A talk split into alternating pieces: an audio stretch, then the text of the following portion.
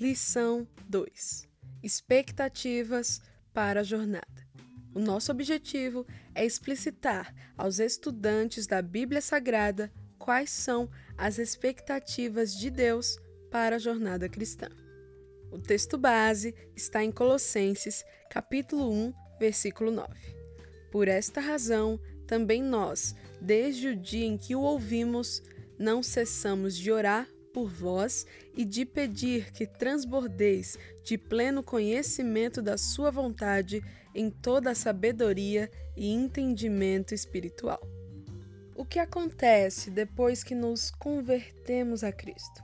Quais são os próximos passos? O que se espera de nós?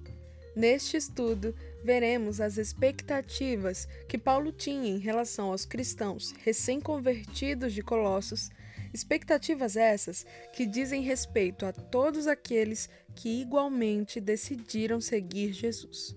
Paulo usa duas metáforas, a da agricultura e da jornada, para exemplificar suas expectativas em relação à vida cristã. Na metáfora da agricultura, ele diz que os cristãos, como plantas sadias, precisam crescer.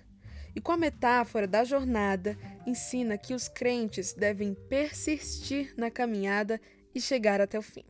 Nessa jornada, que começou quando ouvimos e cremos na verdade do Evangelho, Deus tem expectativas em relação a todos nós.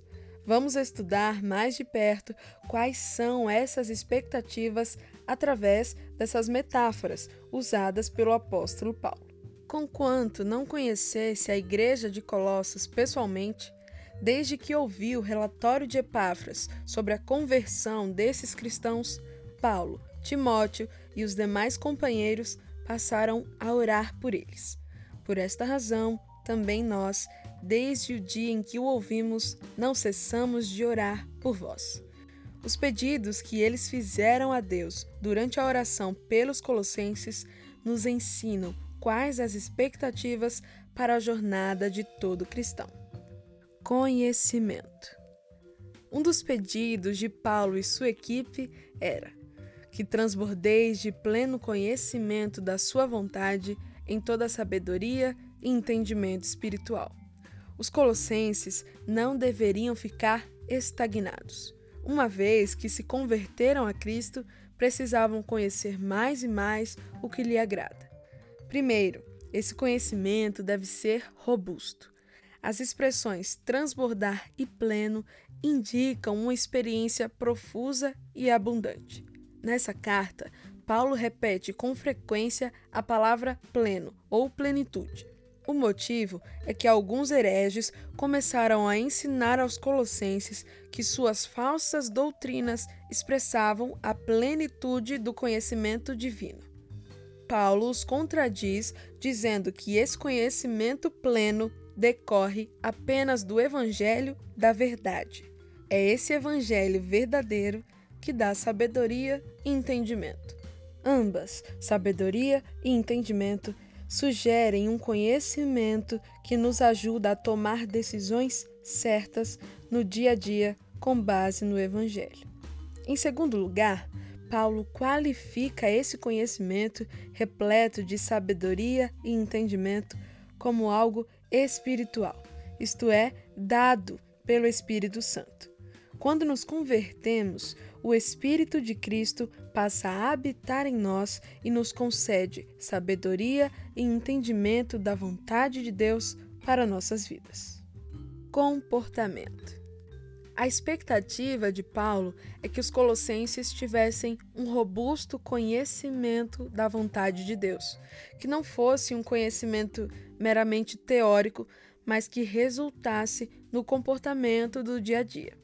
Ele ora para que possais andar dignamente diante do Senhor. A expressão andar é uma metáfora judaica que compara a vida daquele que anda com Deus a uma estrada ou jornada. O propósito do conhecimento a respeito de Deus na jornada cristã é para termos uma vida em que o nosso comportamento, sentimentos, pensamentos caráter e personalidade sejam dignos do Senhor, de uma maneira que lhe honre. E como é que podemos viver assim para o nosso Senhor? Agradando-o em tudo, isto é, levando-o em consideração em tudo o que fazemos. Usando a metáfora da agricultura, Paulo explica como é a vida cristã que honra ao Senhor, frutificando em toda a boa obra e crescendo no conhecimento de Deus. Como uma planta saudável cresce e dá frutos, também cristãos saudáveis crescem no conhecimento de Deus e produzem boas obras e atitudes que expressam mansidão, misericórdia, amor, alegria, paz, paciência, amabilidade, bondade e fidelidade. Fortalecimento. A expectativa de Paulo para os colossenses no decorrer de sua jornada cristã é que fossem sendo fortalecidos com todo o poder, segundo a força da sua glória. Por que os cristãos precisam ser fortalecidos?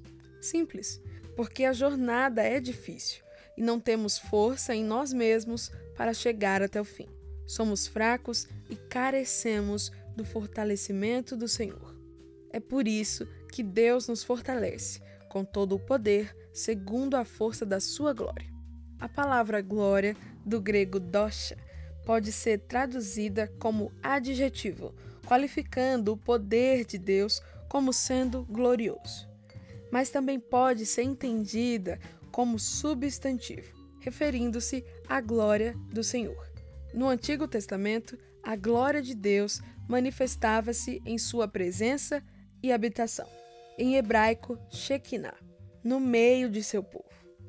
Na nova aliança, o cristão, individual e coletivamente com os demais crentes, são templo e santuário de Deus, onde sua presença poderosa e gloriosa se manifesta. Essa presença de Deus em nós, pelo Espírito de Cristo, que nos fortalece na jornada quando estamos esgotados, nos dá força e poder para seguir caminhando. Perseverança.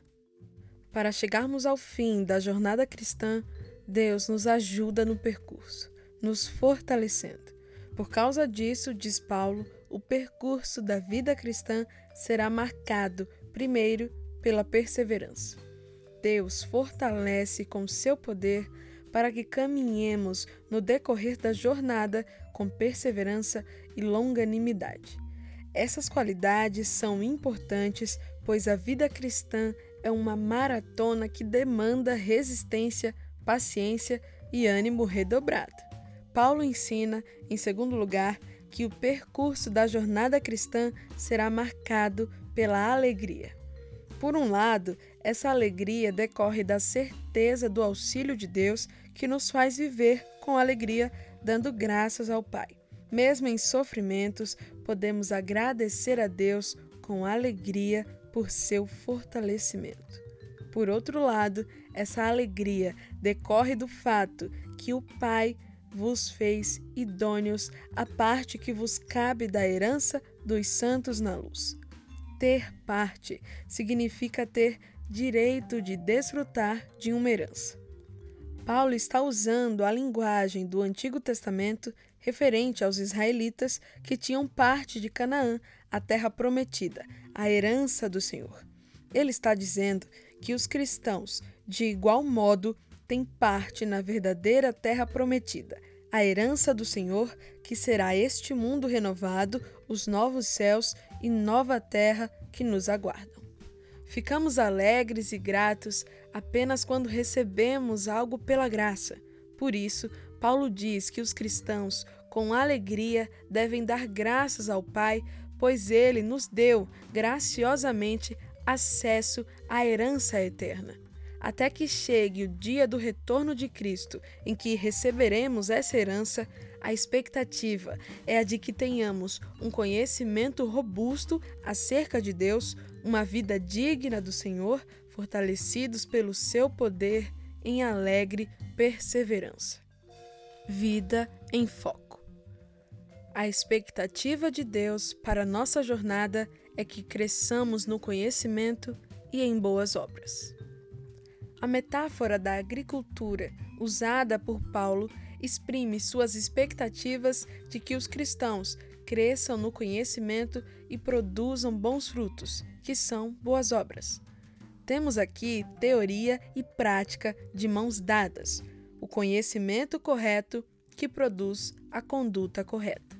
Se os colossenses fossem enganados pelos falsos ensinos dos hereges, aderindo às doutrinas equivocadas, suas vidas naturalmente desagradariam ao Senhor. Sendo assim, não podemos separar conhecimento de prática. É inconcebível um conhecimento robusto da Bíblia sem uma vida cheia de frutos. Como é impossível a prática de boas obras sem conhecer a vontade de Deus nas Escrituras. Pense, como anda seu conhecimento a respeito daquilo que agrada a Deus? Você tem sabedoria e entendimento? E sua vida diária? Você produz boas obras? Tem o fruto do Espírito em seu viver? A expectativa de Deus para nossa jornada é que mantenhamos a perseverança e a alegria.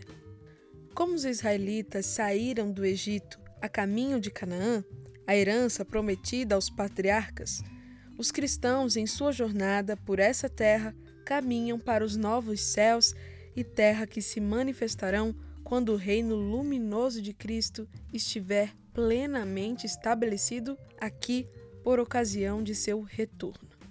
A metáfora da jornada usada por Paulo ilustra que o andar do cristão, até que esse dia chegue, deve ter algumas marcas. Dentre essas marcas estão a perseverança e a alegria. Engana-se, contudo, quem pensa que por si mesmo pode produzi-las.